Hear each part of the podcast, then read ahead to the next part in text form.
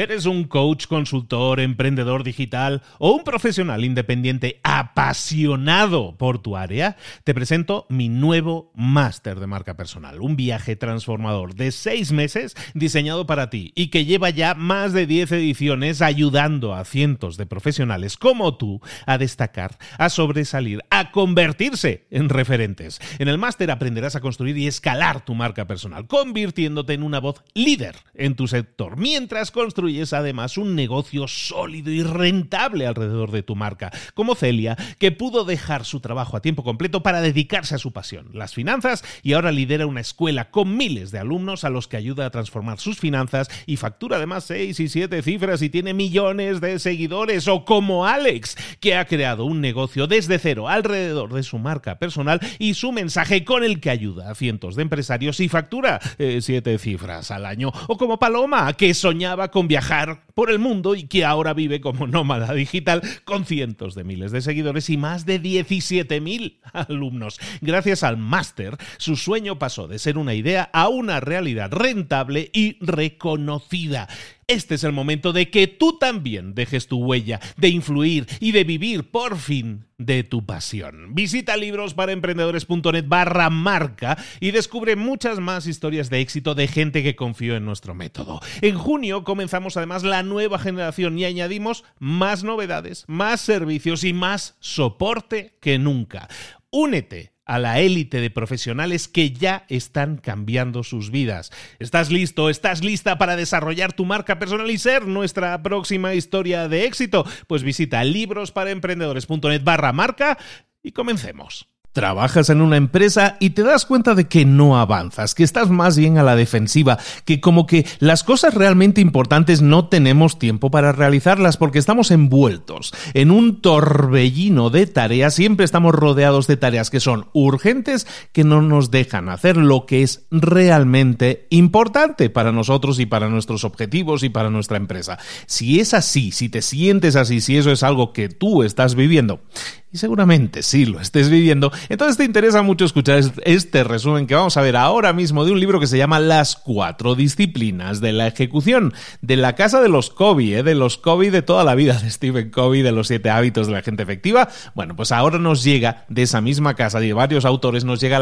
las cuatro disciplinas de la ejecución que nos van a aplicar toda una serie de procesos a nuestra forma de trabajar que nos van a generar resultados como los que queremos, resultados positivos estar al ataque, ser proactivos, no ser reactivos. Eso lo vamos a ver aquí ahora en este resumen de libros para emprendedores y más. ¡Comenzamos!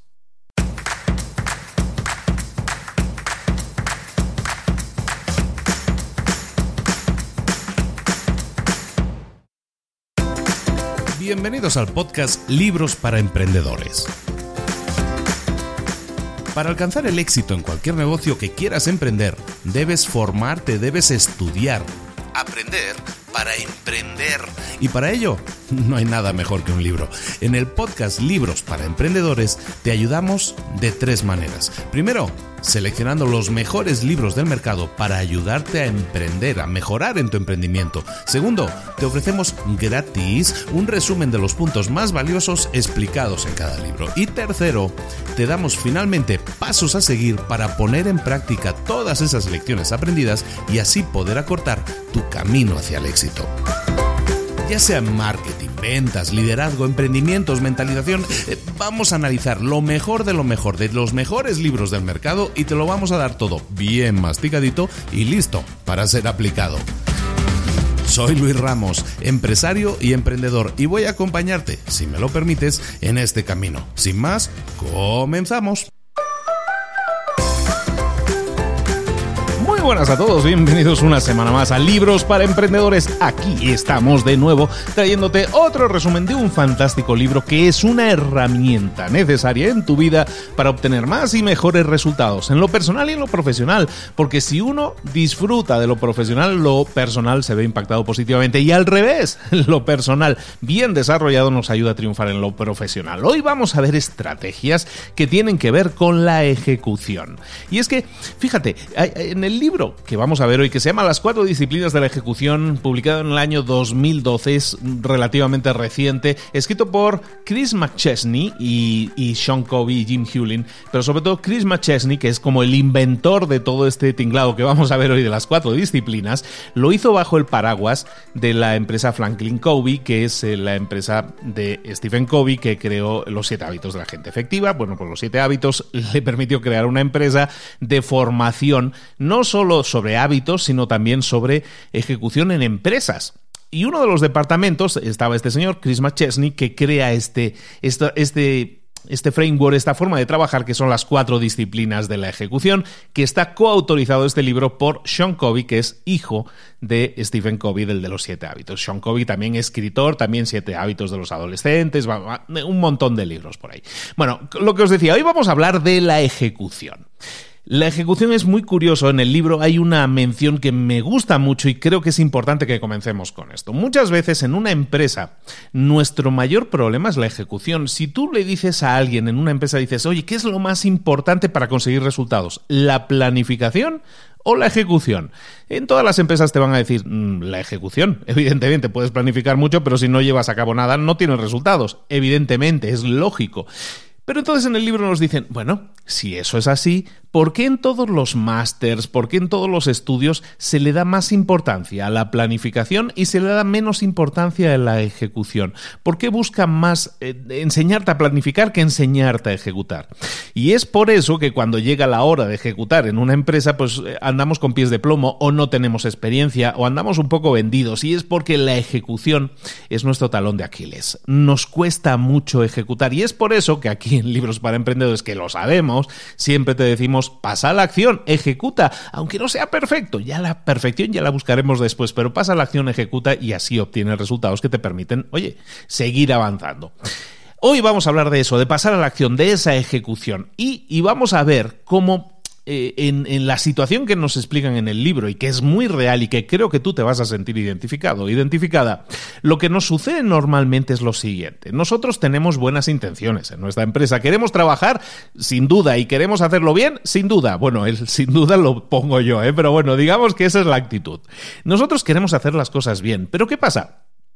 Eh, eh, eh, es que el universo no nos deja, es que estamos tan metidos en el día a día, en las tareas urgentes que aparecen y que hay que solucionar, muchas veces en fuegos que tenemos que apagar, que es una expresión que se utiliza mucho, entonces o estamos apagando un fuego, estamos haciendo determinadas cosas y eso nos pilla los dedos con la urgencia. Estamos metidos en lo urgente, en lo que en el libro llaman el torbellino, estamos en ese torbellino metidos y entonces eso no nos deja, primero, ni planificar ni pensar en lo que es realmente importante para nuestra empresa. Mm, hemos hablado muchas veces de esa, de esa matriz de Eisenhower en el que se habla de lo importante, de lo urgente, y muchas veces nos quedamos mm, pillados en lo urgente. ¿Por qué? Porque ese torbellino es lo que nos consume las horas y es urgente y hay que hacerlo y no podemos evitar no hacerlo. Sí, eso es correcto, pero eso nos lleva a que lo importante siempre queda en un segundo plano. Entonces lo que vamos a ver hoy son esas cuatro disciplinas que dice el libro, el título dice las cuatro disciplinas de la ejecución. Bueno, ¿cuáles son esas disciplinas? Pues son disciplinas muy sencillas de entender, muy sencillas de aplicar. Evidentemente, como todo lo sencillo, o sea, si lo extrapolamos a, nuestra realidad, dice, sí, eso es muy sencillo, pero es que en mi caso no aplica porque yo no tengo tiempo, porque yo, bueno, el tiempo lo tenemos que buscar, lo tenemos que encontrar y la ejecución adecuada nos puede hacer ganar ese tiempo.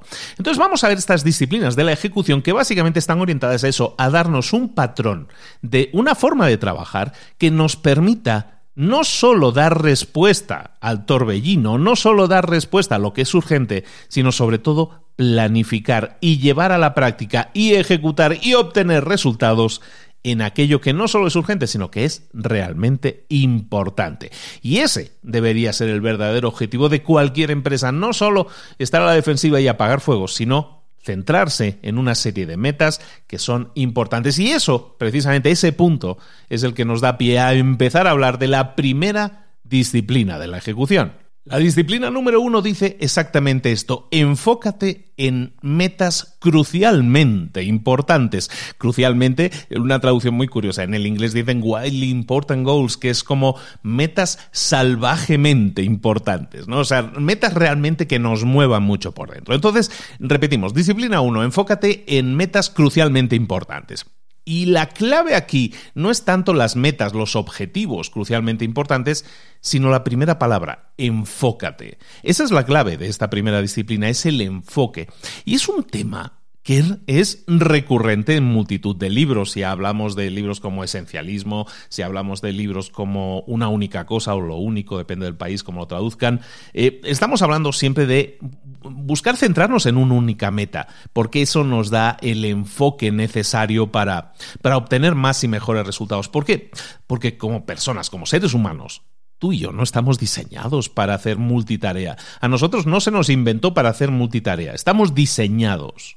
Y, somos máquinas perfectas de llevar a cabo cosas, pero única, una única cosa a la vez. Si tú haces una única cosa a la vez, vas a obtener resultados poderosos, potentes, porque estás enfocado, porque estás enfocada.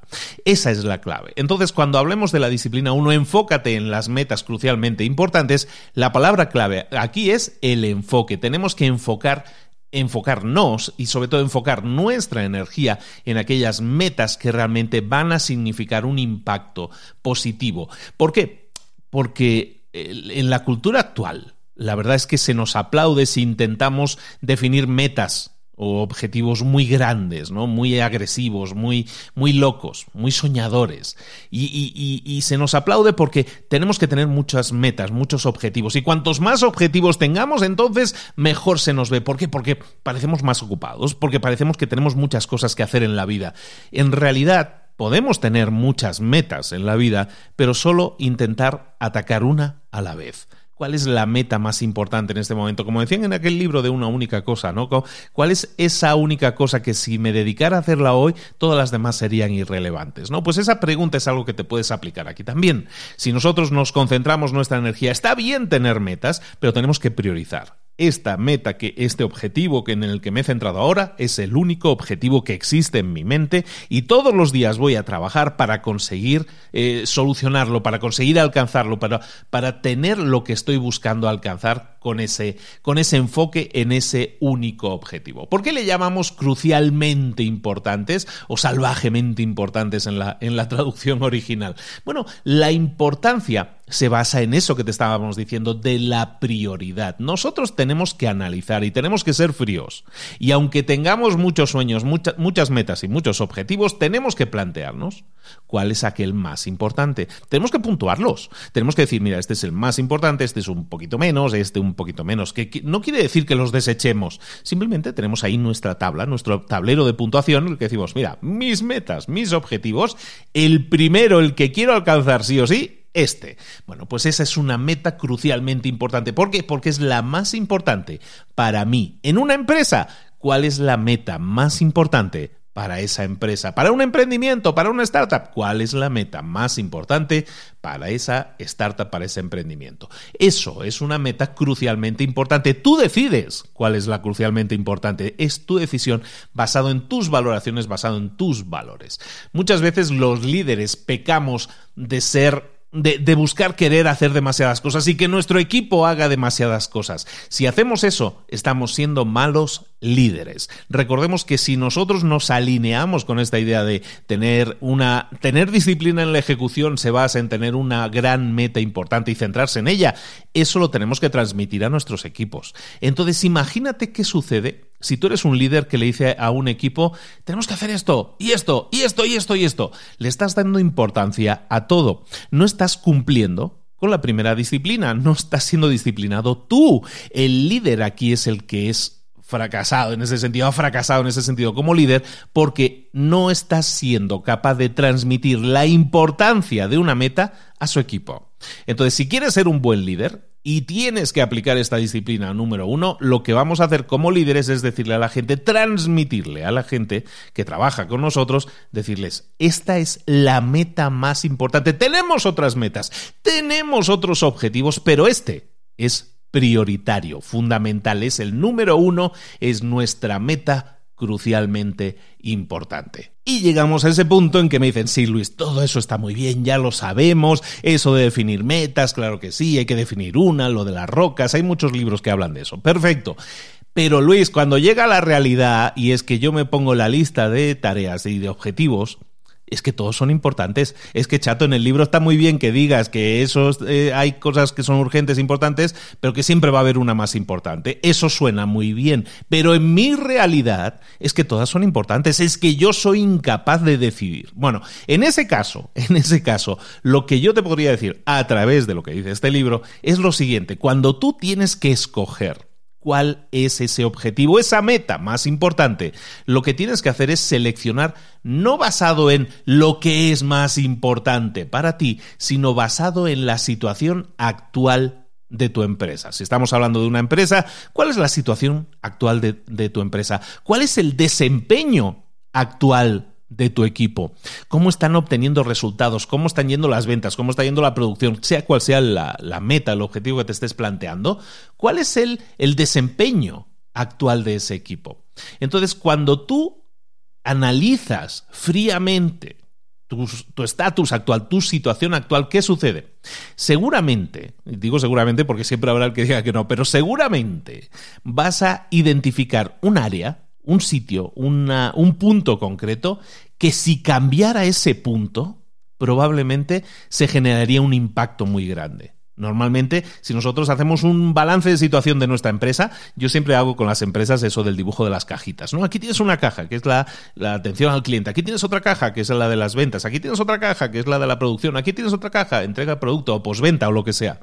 Si tú empiezas a hacer ese dibujo de todo lo que es la situación y el flujo de trabajo de tu empresa y en qué está cada miembro del equipo aportando, seguramente te encuentres que haya situaciones, que haya áreas en las que dices, uy, aquí tenemos lo que se suele llamar ¿eh? un cuello de botella.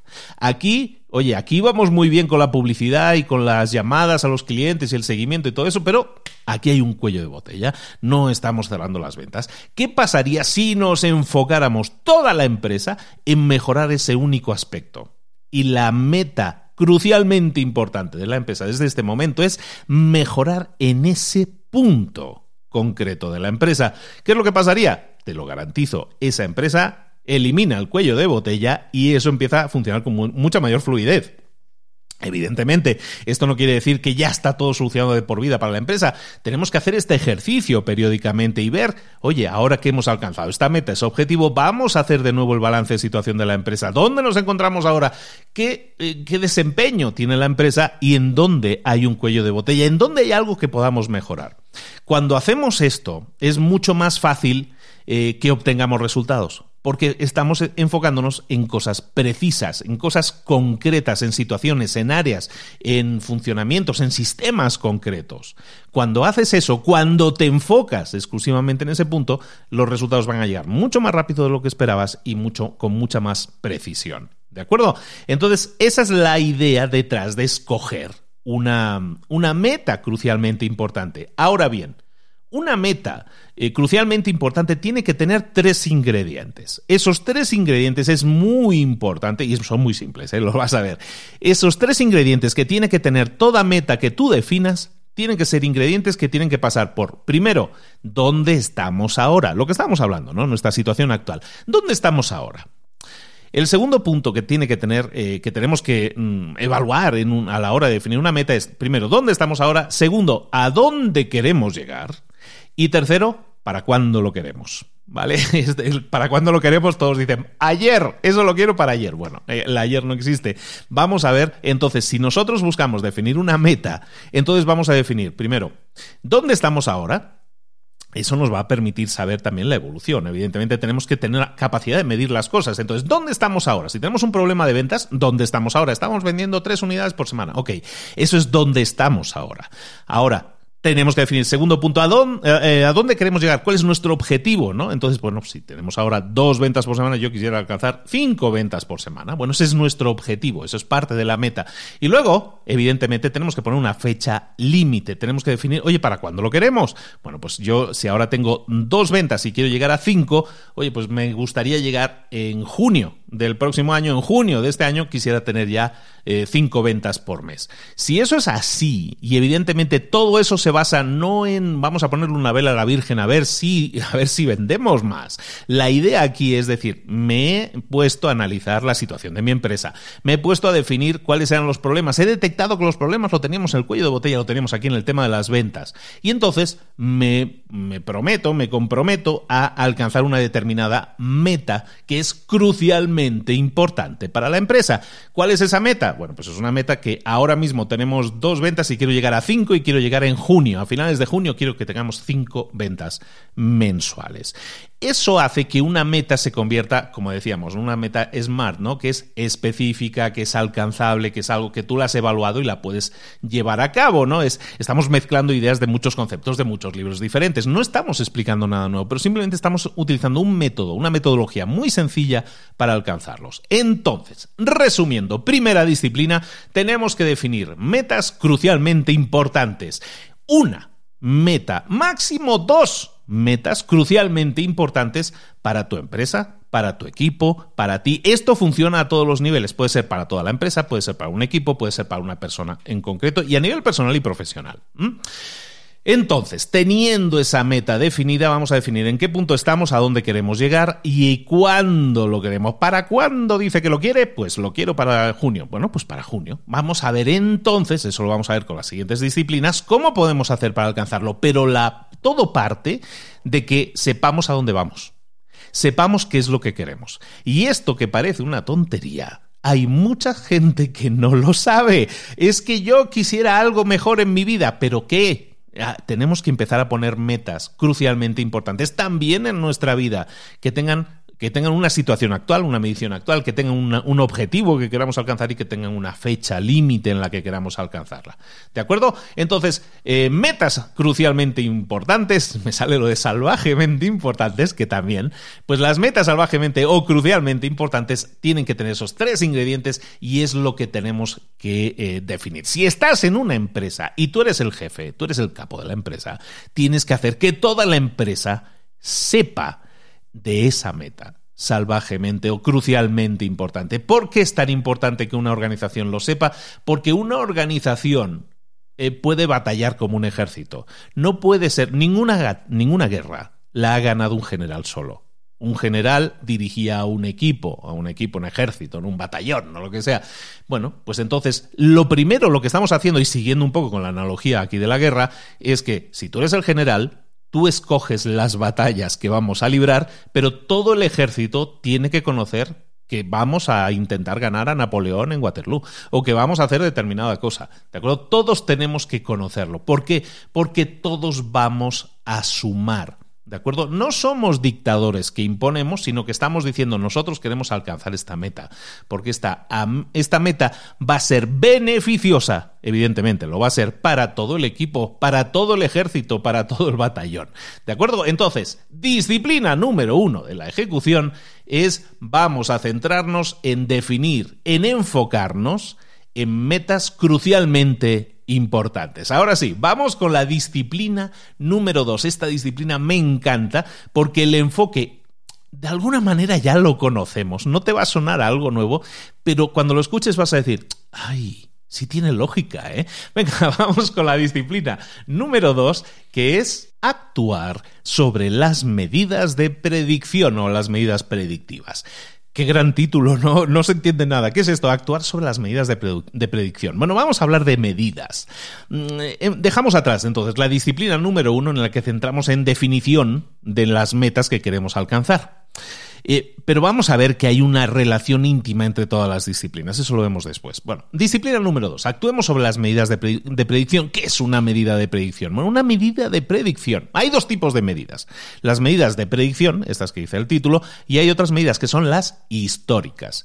Entonces vamos a ver qué es la diferencia entre una y otra, y te va a encantar esto. Mira, medidas históricas. Las medidas históricas son las que obsesionan a todos nosotros, las que nos obsesionan al dueño de la empresa, al director, al gerente, al de ventas, al de producción, al padre, eh, a todos nos obsesionan las medidas eh, históricas. ¿Qué es una medida histórica? Son aquellas medidas que miden el resultado de algo.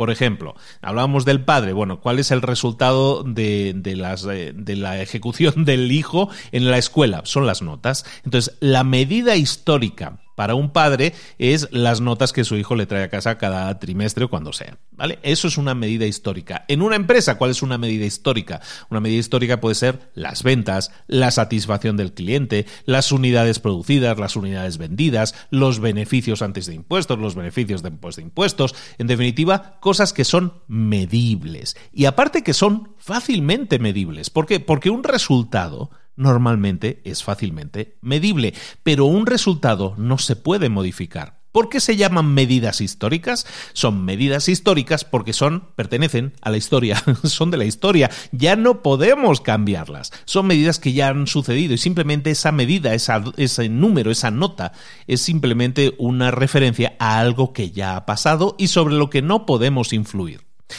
Lamentablemente, la mayoría de nosotros nos obsesionamos con las medidas históricas. Una medida histórica que tiene que ver con el número de ventas. El, director de ventas está obsesionado con las ventas, con el resultado global de cuántas ventas hemos tenido. ¿no? El de satisfacción del cliente, lo mismo, qué nota media nos ponen los clientes. El que vende libros en Amazon, oye, ¿cuál es la puntuación media de mi libro? En definitiva, siempre nos puntúan y nosotros nos sentimos hoy mucho mejor o peor según los resultados históricos que hayamos tenido. Esas son las medidas históricas.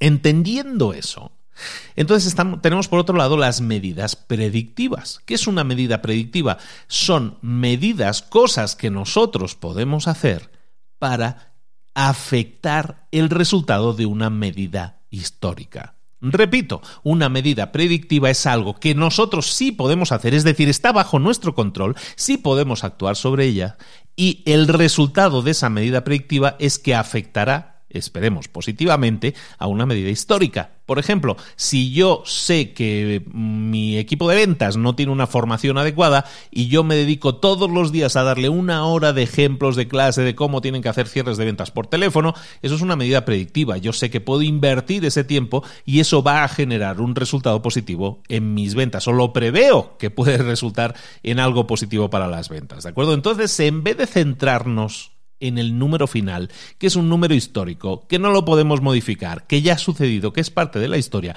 vamos a centrarnos en buscar siempre medidas predictivas.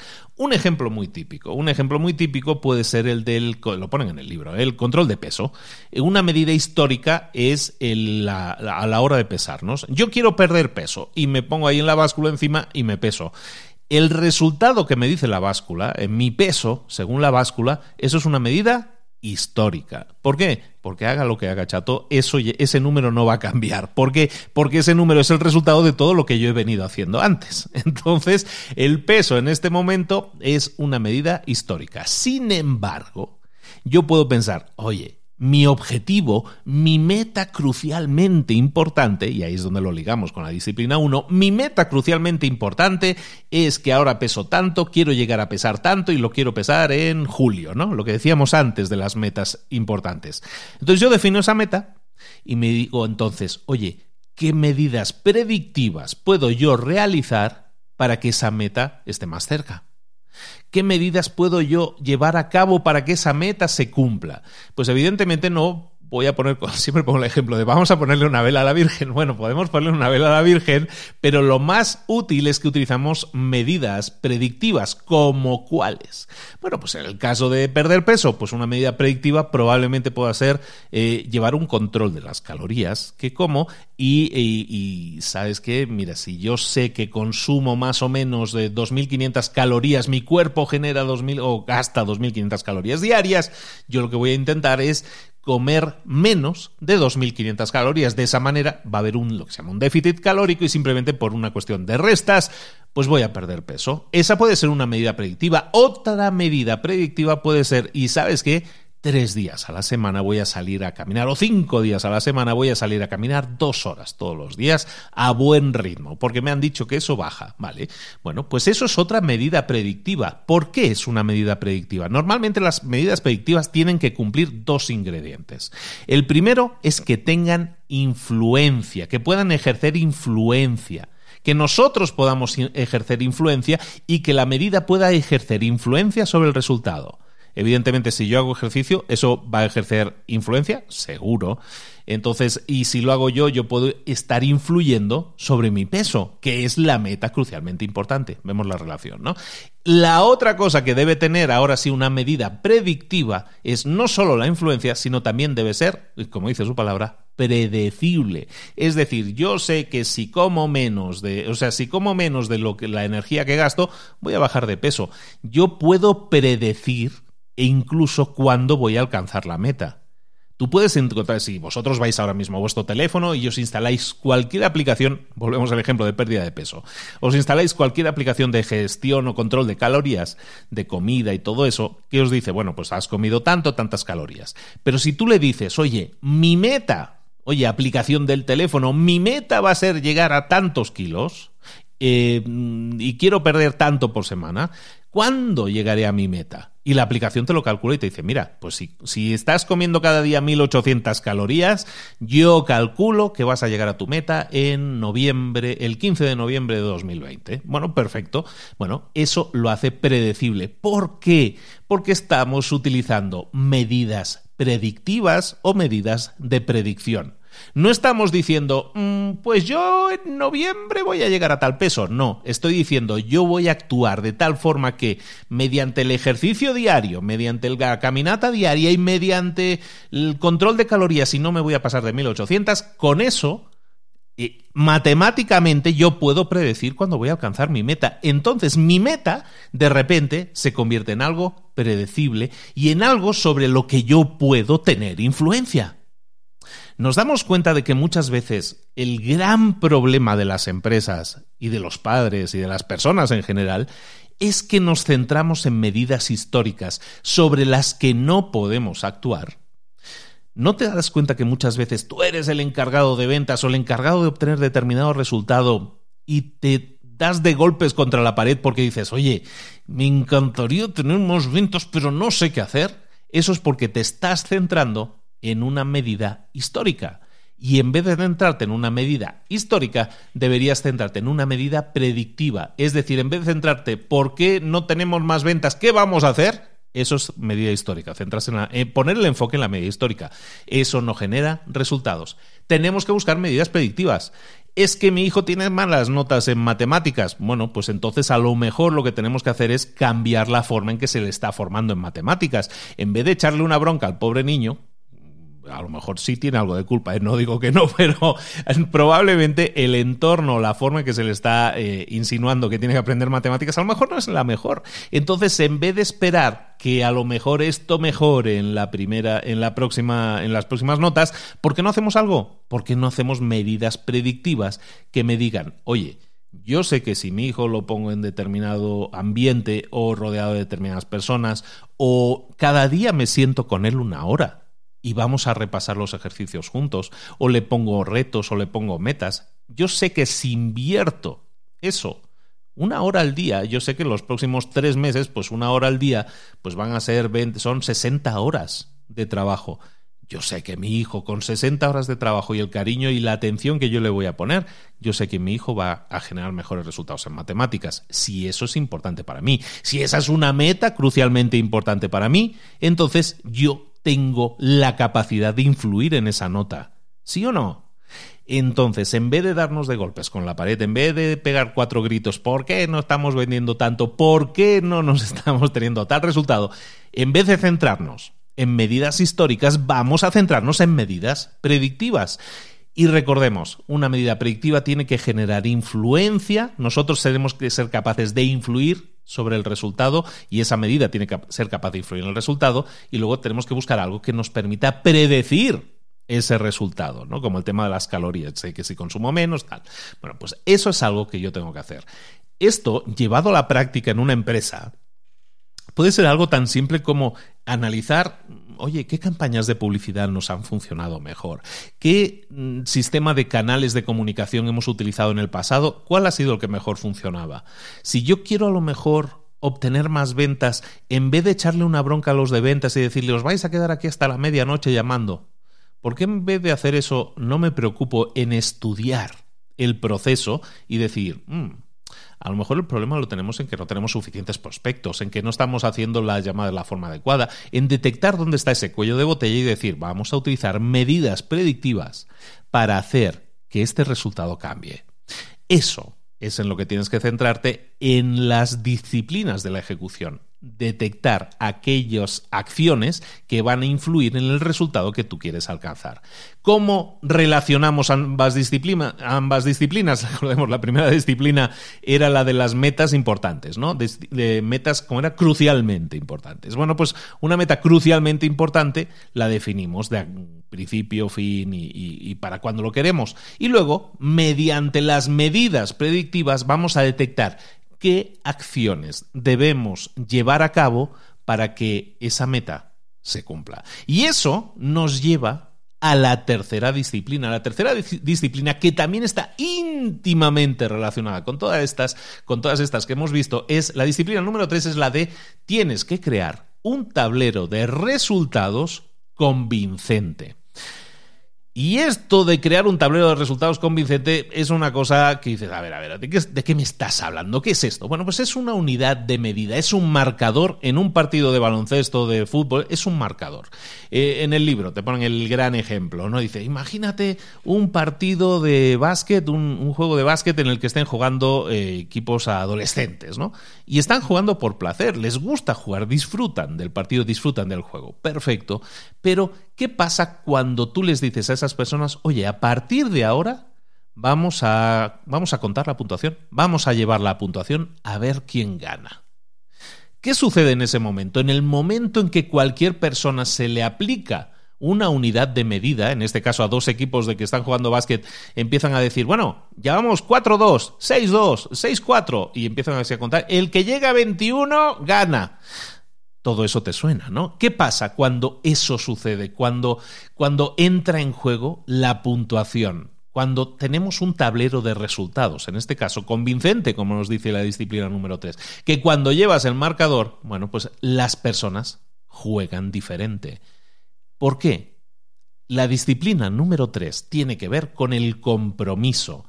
Cuando tú buscas el mayor desempeño de alguien, cuando tú buscas la mayor capacidad de ejecución tuya o de tu equipo, tiene que haber un marcador, tiene que haber una puntuación.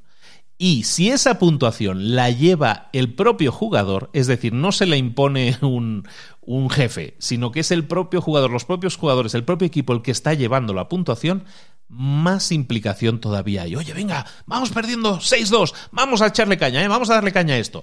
Bueno, eso es automáticamente lo que sucede. Hay compromiso, hay más implicación de los jugadores y entre ellos mismos se animan. ¿Te das cuenta, verdad? Bueno, pues cuando hablamos de compromiso en un equipo, cuando hablamos de disciplina en un equipo, no tenemos por qué estar hablando solo de un equipo de adolescentes jugando baloncesto. Podemos estar hablando de disciplina y compromiso en cualquier equipo. Y si lo que estábamos hablando era de empresas y de equipos en las empresas, pues estamos hablando de empresas en las que la disciplina y el compromiso tiene que aparecer. ¿Cómo podemos hacer que en una empresa eso suceda? Pues lo conseguiremos definiendo ese tablero de resultados convincente. ¿Cómo es un tablero de resultados convincente? Básicamente son números, son unidades de medida que miden el avance, de algo, de lo que sea que estemos buscando, ¿no? Pero lo que vamos a hacer siempre con este tablero de resultados es definir un tablero de resultados que sea simple, fácil de entender, que los datos que, que muestre también sean muy sencillos y que de un vistazo los podamos entender. Y, muy importante, nuestro tablero de resultados tiene que ser visible para todo el mundo. Y, muy importante también, tiene que mostrar tanto las medidas predictivas como de alguna manera su, su, relación con las medidas históricas. ¿Por qué? Porque de un golpe de vista, de un vistazo, tú puedes ver si estás ganando o no estás ganando. En un partido de básquet, 6-2, vamos ganando o vamos perdiendo. De un vistazo lo entendemos. Y sabemos que si yo juego presionando más en defensa y si me juego un tiro de tres, eso puede sumar y eso va a conseguir, si yo consigo eh, enfocarme en la defensa y hacer que el, mi mejor tirador esté libre para tirar, eso va a significar con mucha probabilidad más puntos para mí. Entonces me voy a enfocar en la defensa. Todo eso son medidas predictivas que llevan a un resultado en la medida histórica. Y eso es clave. Vamos a intentar encadenar ahora mismo todo esto. El tener un tablero de resultados y que todo el mundo lo sepa, y cuando digo todo el mundo es todo el mundo, sirve para lo siguiente, para que obtengamos resultados. Hablábamos antes de la motivación. En el libro hablan mucho de este tema y me gusta mucho el enfoque de ¿la motivación hace que tengas resultados o son los resultados los que motivan? Pues en, según el libro, y tiene sentido, son los resultados los que motivan. Entonces, si nosotros establecemos un tablero de resultados, paso uno, y ese, eso me permite medir cómo estoy avanzando, cuáles son mis resultados. Si yo soy capaz de hacerle entender a mi equipo que estos resultados en determinadas acciones que tú estás realizando, tu miembro del equipo está realizando determinadas acciones que están generando cambios en mis medidas predictivas. Y soy capaz de entender, y soy capaz de hacer entender a todo mi equipo que cuando tú haces algo, eso afecta a las medidas predictivas. Cuando esas medidas predictivas son afectadas, se producen cambios en las medidas históricas. Y cuando esas medidas históricas se eh, cambian, se produce un cambio, es que estamos más cerca de nuestra meta crucialmente importante. Entonces, esto es como una esas piezas de dominó que ponemos una tras otra y luego las empujamos y una empuja a la otra y a la otra y a la otra. Si nosotros queremos tener un equipo comprometido y, y motivado, vamos a tener que tener esa capacidad de medirlo, de puntuar cómo estamos funcionando. En el ejemplo de antes, poníamos el ejemplo, por ejemplo, del peso, ¿no?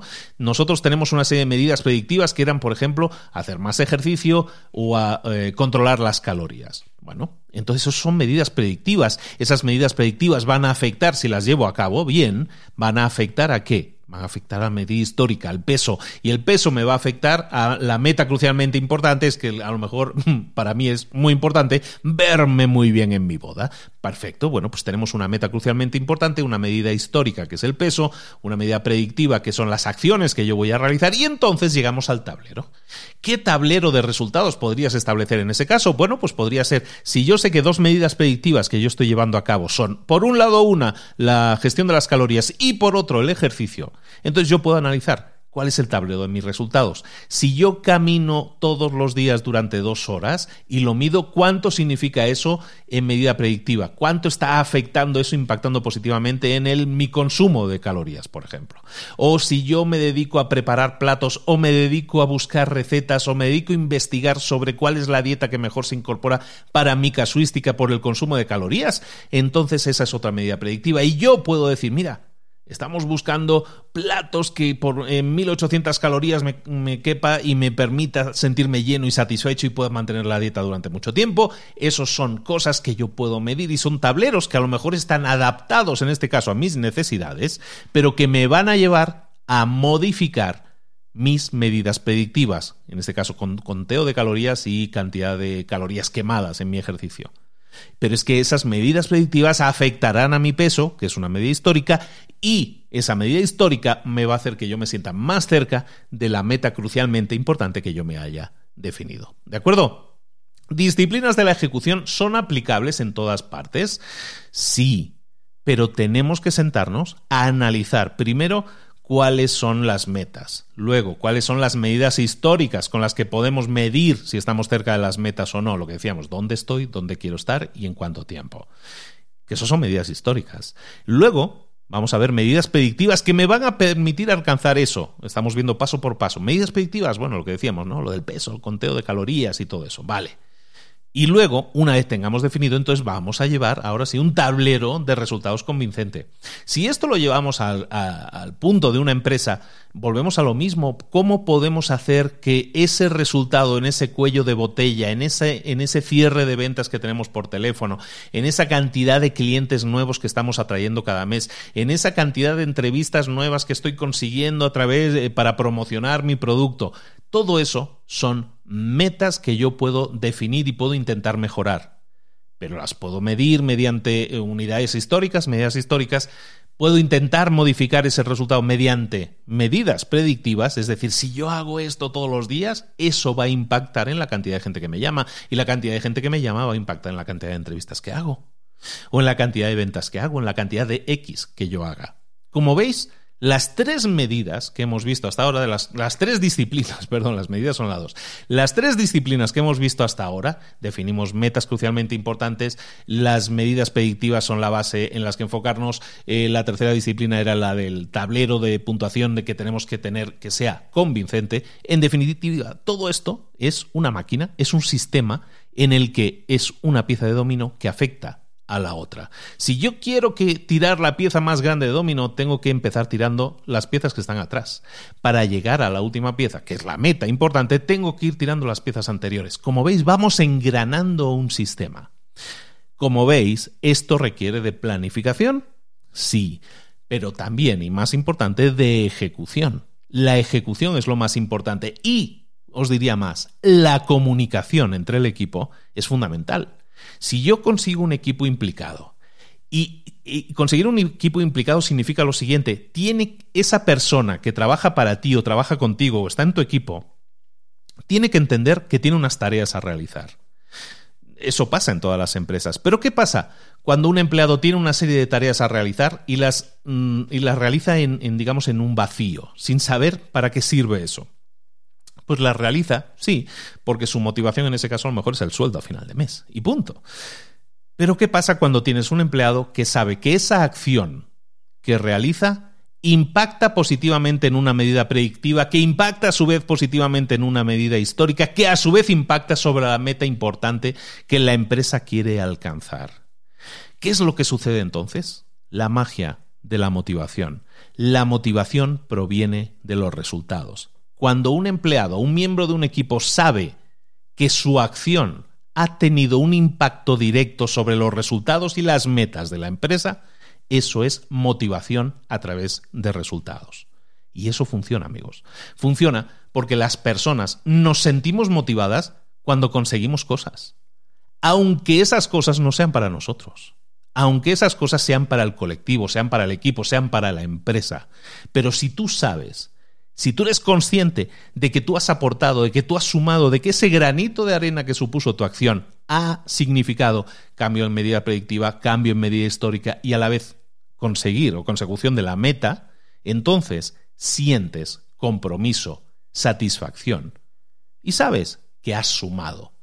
Eso es el verdadero compromiso y eso es algo en lo que tenemos que estar buscando constantemente que nuestro equipo esté implicado. Y para eso tiene que haber implicación y tiene que haber comunicación para que esa moral de la, ese compromiso de la gente esté siempre alto y de esa manera eh, tu empresa se convierta en un fantástico sitio para trabajar porque todas las personas saben que están sumando para una serie de metas. Comunicación.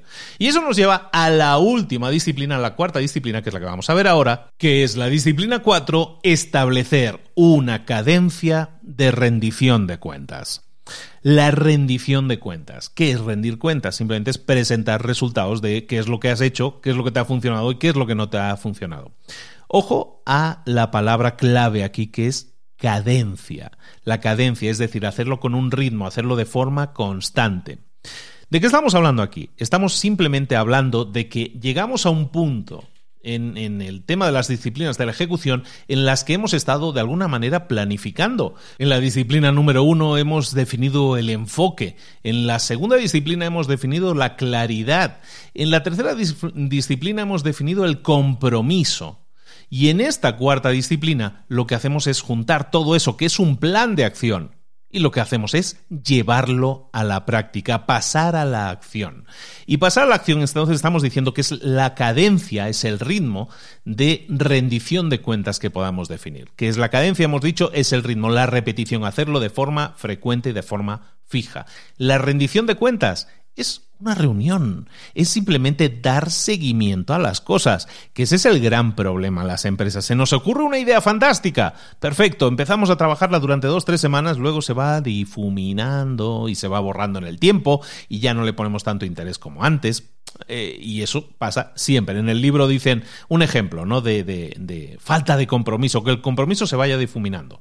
Eh, pone el ejemplo de, por ejemplo, eh, con mi hija yo tengo un acuerdo que todos los sábados me limpia el coche y entonces pues yo le permito que utilice el coche los fines de semana para salir con sus amigas a la de fiesta. Bueno, entonces ella tiene un compromiso, que en este caso es la de lavar el coche, que eso le va a permitir obtener un resultado. ¿Qué pasa? Yo todos los sábados tengo una cadencia que es me reúno con mi hija y verifico que efectivamente haya lavado el coche antes de darle las llaves para que se lo lleve por ahí.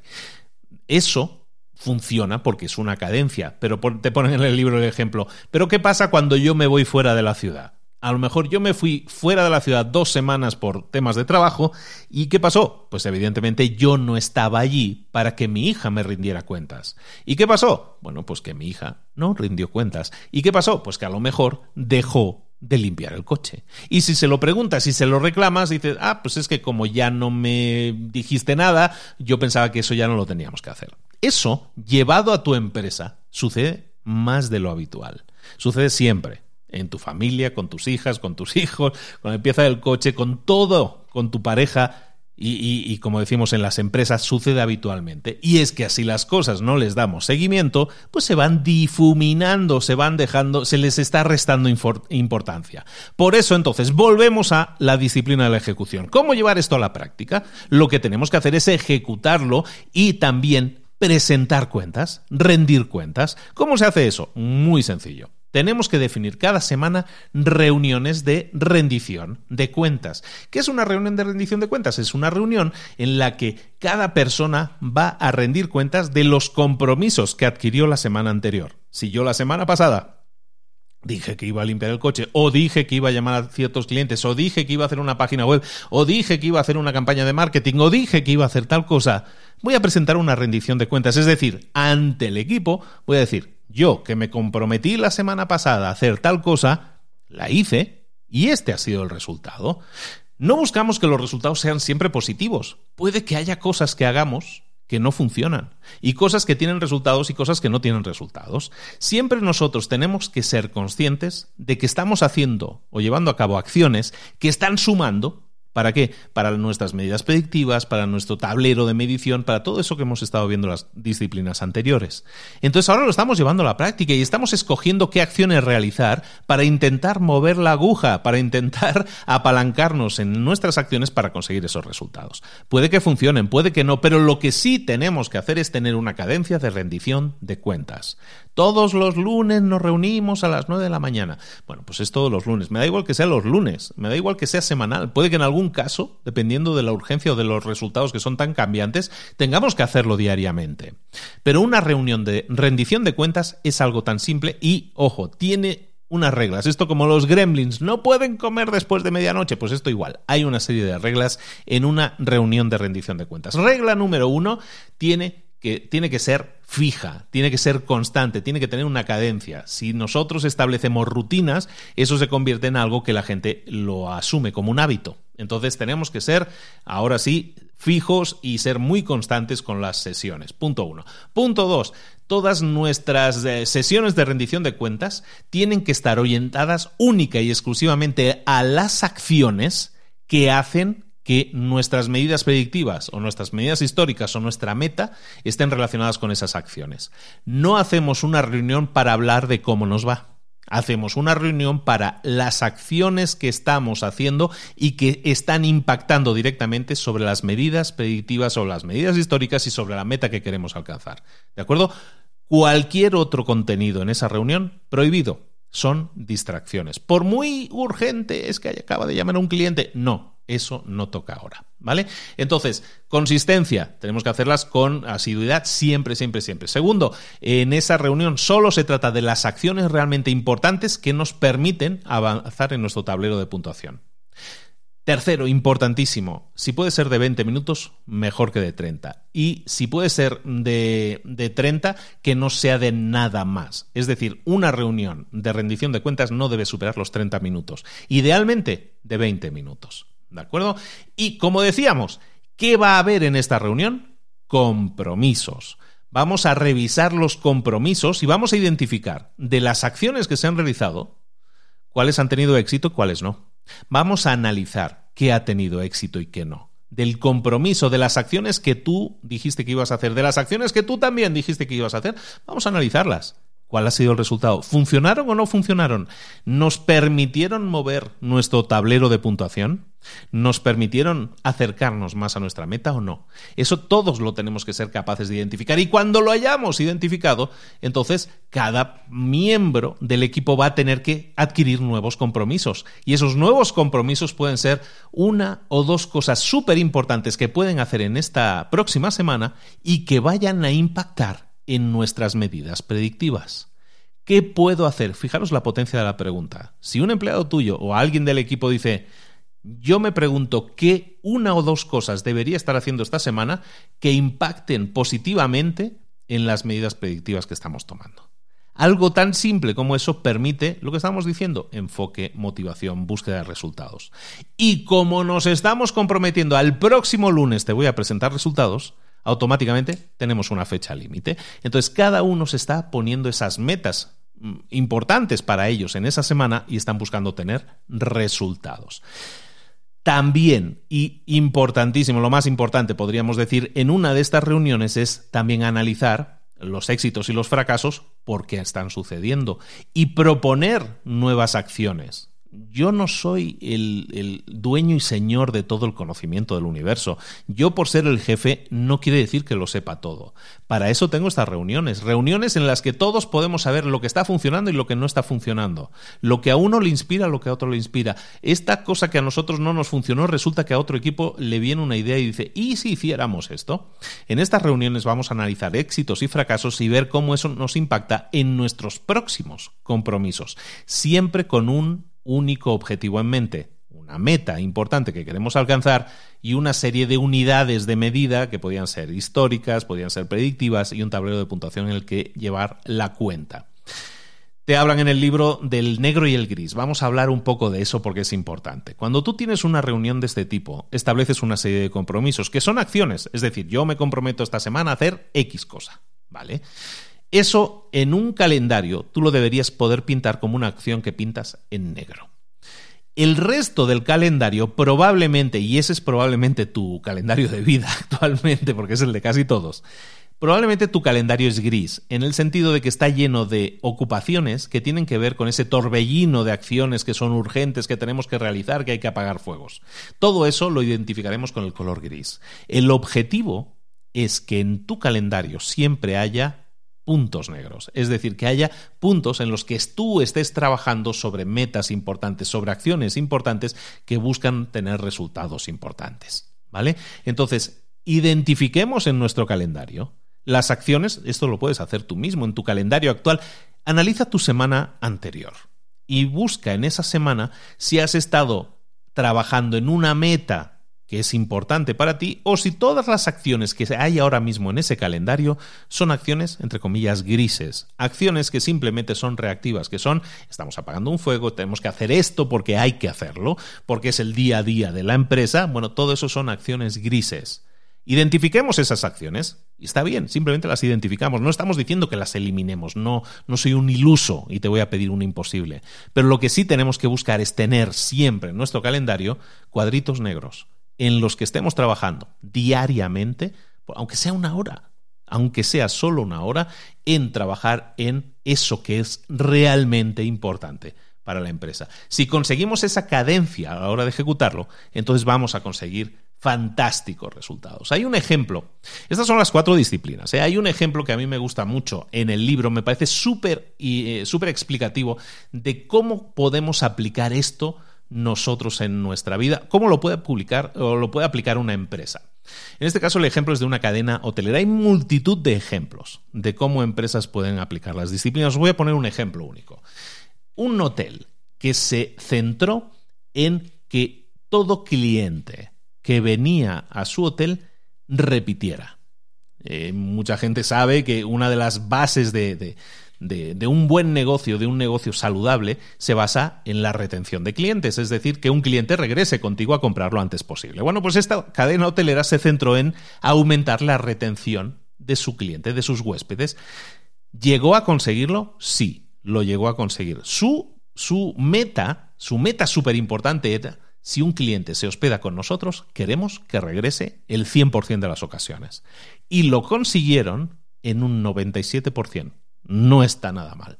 ¿Cómo lo ejecutaron? Ese fue su objetivo, su meta, la excelencia que querían alcanzar. ¿Qué es lo que hicieron diferente?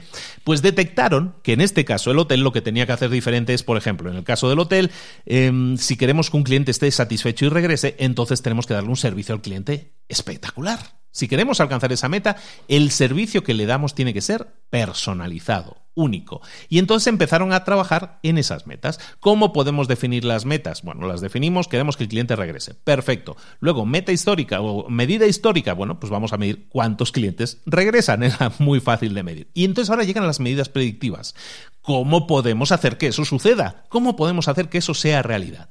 Y entonces empezaron a implantar sistemas de seguimiento y de información que recogían lo siguiente. Cuando una señorita de las que limpian la habitación o un joven que de los que limpian la habitación estaba limpiando la habitación y detectaba que había algo que esa persona, para lo que esa persona eh, consideraba algo personal, entonces lo anotaban. Por ejemplo, eh, un señor había dejado un puro, eh, fumándose, estaba fumándose un puro y lo dejó a la mitad en el cenicero en la habitación. Entonces, los, eh, los de limpieza detectaron que esa persona había dejado el puro a la mitad, anotaron qué tipo de puro, qué marca de puro, qué modelo de puro fumaba esa persona. ¿Y qué consiguieron? Cuando esa persona regresó a la habitación, ¿qué había en la habitación? No había un puro a medio consumir, sino que le habían puesto un nuevo puro de la misma marca, del mismo modelo, digamos, para que ese gesto se quedara en la mente de esa persona. Entonces esa persona automáticamente decía, wow, aquí me tratan mejor que en casa. Esto es impresionante. Entonces, los de limpieza tienen torbellino habitualmente, claro. Todos los de limpieza saben que tienen que limpiar las habitaciones, te, tocan 14 habitaciones por día, lo que sea, ¿no? Ese es su torbellino, son sus tareas grises, sus tareas habituales.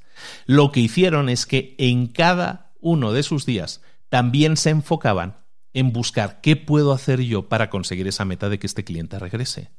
Y entonces, aparte de su torbellino de tareas habituales, lo que hacían era nuevas tareas, anotar las preferencias del cliente, las capturaban, las buscaban luego en, el ordenador, en la computadora, en el sistema, y buscaban cumplirlas. Ese programa, esa, esa información, no solo lo tenían los de limpieza, lo tenían los del lobby, lo tenían los botones, lo tenía todo el mundo, tenía acceso a ese sistema y lo alimentaba. Porque todo el hotel, de hecho, toda la cadena hotelera se encargaba de nutrir ese sistema, que era, no era otra cosa que un histórico de preferencias de cada cliente. Entonces, al hacer eso, primero, definieron una meta, sí, la meta era retener a los clientes, era su prioridad, su meta súper importante. ¿Vale? Luego, identificaron una serie de actividades que eran vitales para alcanzar esa meta, ¿no? Identificar las necesidades del cliente, los gustos del cliente, y lo hacían de esa manera. Simplemente recogían toda esa información e luego, evidentemente, intentaban aplicarlo, intentaban cumplirlo. Monitoreaban esas actividades con cuidado, es decir, estamos haciendo, de cada cliente estamos anotando cosas, sí o no. Y luego rendían cuenta de sus compromisos diariamente. Diariamente había una reunión en la que cada persona decía, yo me he encargado de mis 14 habitaciones que he limpiado, he identificado, de los 14 he identificado cosas y las he anotado en el sistema. Y me he preocupado de que eso sume.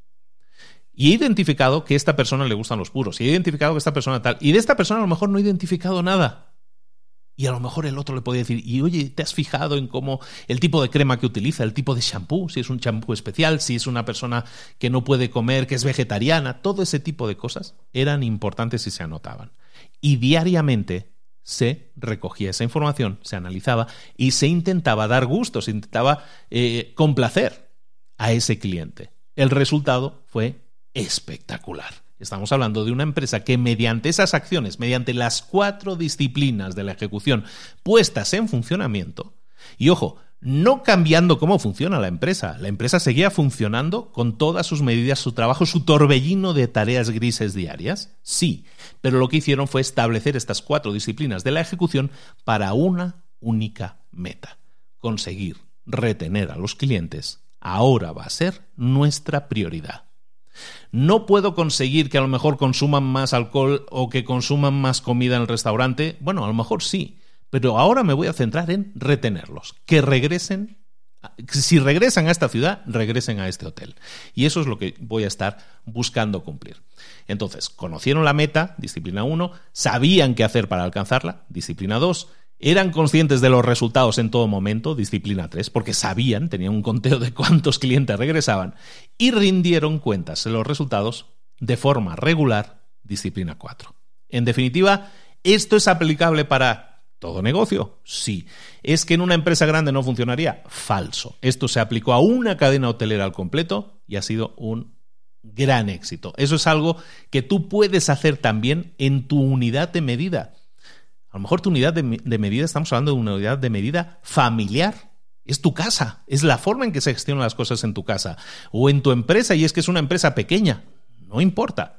Vamos a identificar esas metas salvajemente importantes, crucialmente importantes, perdón por la traducción, esas metas crucialmente importantes, vamos a identificar unidades de medida, vamos a ver a dónde queremos llegar, en qué tiempo queremos llegar, todo es parte del enfoque, y luego vamos a identificar qué vamos a hacer, cómo lo vamos a medir, dónde lo vamos a anotar, qué tablero vamos a tener en el que podamos dar seguimiento a nuestras medidas predictivas y a nuestras medidas históricas, y luego Vamos a asegurarnos de que eso se haga, se cumpla. Disciplina número 4, rendición de cuentas periódica, en la que vamos a establecer nuestros compromisos de qué voy a hacer esta semana o qué voy a hacer hoy para que esa meta esté cada día más cercana. ¿Y cómo lo voy a hacer?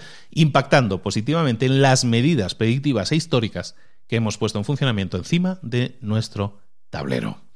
Eso, señoras y señores, hasta aquí hemos llegado, es, y lo hemos hecho bastante bien, ¿eh? en tiempos estoy contento. Esta vez, estas son las cuatro disciplinas de la ejecución. Libro de los COVID de McChesney, un gran libro lleno de ejemplos como este del hotel, inspiradores, pero al final recordemos siempre, los libros son ideas teóricas, son experiencias de otros, son históricas, como decíamos, como las medidas, son históricos. Ahora, ¿qué vas a hacer tú? ¿Te ha inspirado esto? Si te ha inspirado, empieza por el principio. Disciplina número uno, enfoque. Luego claridad, luego las tareas, luego la acción que tenemos que hacer. Empieza, pero hazlo. ¿Es que la situación actual nos limita mucho los movimientos? Lo entiendo perfectamente, a ti y a todos. Todos jugamos con las mismas reglas del juego, pero ¿qué podemos hacer nosotros diferente? Enfoque, enfoque y enfoque en los resultados. Tenemos mil cosas que hacer, hay mil papeles en nuestra mesa, pero tenemos que priorizar uno. Quizás no sea parte del torbellino, quizás no sea parte de nuestro día a día, pero es ese uno, es esa única tarea que si la hacemos, el impacto va a ser tan positivo en nuestro negocio, en nuestra unidad de trabajo, en nuestra vida, en nuestra familia, que eso puede significar la noche y el día. ¿De acuerdo? Entonces ahí te queda la tarea. Empieza a pensar en tu meta crucialmente importante, disciplina número uno, y vamos trabajando en construir esas piezas, esa línea de piezas de dominó que se tienen que empujar la una y la otra para conseguir una de esas figuras tan bonitas que hacen con las figuras de dominó cuando las tiran y sale todo bien. ¿De acuerdo? Cuatro disciplinas de la ejecución. Recuerda que en las notas del episodio tienes un enlace por si quieres adquirir el libro. Está en español, te lo recomiendo mucho. Es de esos libros que sí hay que leer si eres un líder, si quieres generar resultados diferentes en tu vida. Las cuatro disciplinas de la ejecución. Muchísimas gracias por tu atención. Esto es Libros para Emprendedores. Todas las semanas te estamos trayendo libros, te estamos trayendo información que no es otra cosa que ideas. Y siempre decimos lo mismo pasa a la acción. Está muy bien coleccionar ideas, está muy bien coleccionar ciento y pico episodios de libros para emprendedores en los que hablamos de un montón de ideas y cosas que a lo mejor escuchas este episodio y dices, ostras, está bien, ¿eh? Me gustaría hacer eso, ¿eh? Eso, sí me gustaría hacerlo. Pero no lo hacemos. Estamos escuchando el episodio y decimos, ah, ya, ya lo haré. La próxima semana empiezo. La próxima semana no existe. Si has escuchado algo aquí, ahora, detén el coche, Deja un momento la máquina, la elíptica, lo que estés haciendo. O deja de limpiar un momento y proponte definir una meta. Ahora mismo. Y cuando digo ahora mismo es ahora, en este momento. Páusame o quítame de, de tus oídos ahora mismo y define tu meta. Y empieza a trabajar en todas esas piezas del dominó. La meta que quiero alcanzar, en cómo lo voy a medir, para cuándo lo quiero. Empieza a definir esas metas y empieza a proponerte poner en práctica esto. Esto es una metodología que funciona. Sí, pero ojo, funciona no porque la hayas leído, no porque la hayas escuchado. Funcionará en la medida en que tú la pongas en práctica, en la medida en que tú pases a la acción.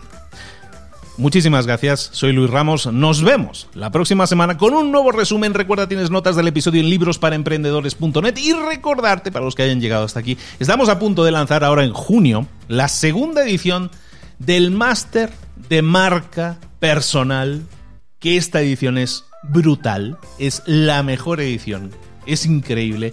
Tenemos 24 profesores seis meses de trabajo para desarrollar tu marca personal y conseguir que te reinventes, que consigas resultados diferentes en tu vida y que por fin, si es el caso, te sientas realizado o realizada. Máster de marca personal, aquí en las notas del episodio tienes el enlace a la página y muchísima información de interés que vamos a darte si quieres reinventarte. Eso en el máster de marca personal. Muchísimas gracias por la atención. Un saludo de Luis Ramos. Nos vemos la próxima semana en Libros para Emprendedores. Saludos.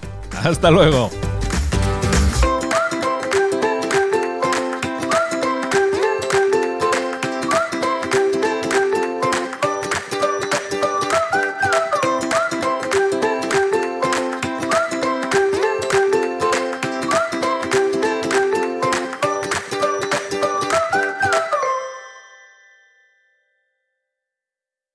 ¿Eres un coach, consultor, emprendedor digital o un profesional independiente apasionado por tu área? Te presento mi nuevo máster de marca personal, un viaje transformador de seis meses diseñado para ti y que lleva ya más de 10 ediciones ayudando a cientos de profesionales como tú a destacar, a sobresalir, a convertirse en referentes. En el máster aprenderás a construir y escalar tu marca personal, convirtiéndote en una voz líder en tu sector, mientras construyes es además un negocio sólido y rentable alrededor de tu marca, como Celia, que pudo dejar su trabajo a tiempo completo para dedicarse a su pasión, las finanzas, y ahora lidera una escuela con miles de alumnos a los que ayuda a transformar sus finanzas y factura además seis y siete cifras y tiene millones de seguidores, o como Alex, que ha creado un negocio desde cero alrededor de su marca personal y su mensaje con el que ayuda a cientos de empresarios y factura eh, siete cifras al año, o como Paloma, que soñaba con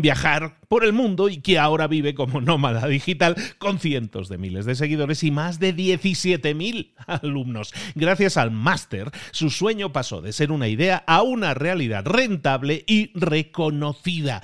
Este es el momento de que tú también dejes tu huella, de influir y de vivir por fin de tu pasión. Visita librosparaemprendedores.net barra marca y descubre muchas más historias de éxito de gente que confió en nuestro método. En junio comenzamos además la nueva generación y añadimos más novedades, más servicios y más soporte que nunca.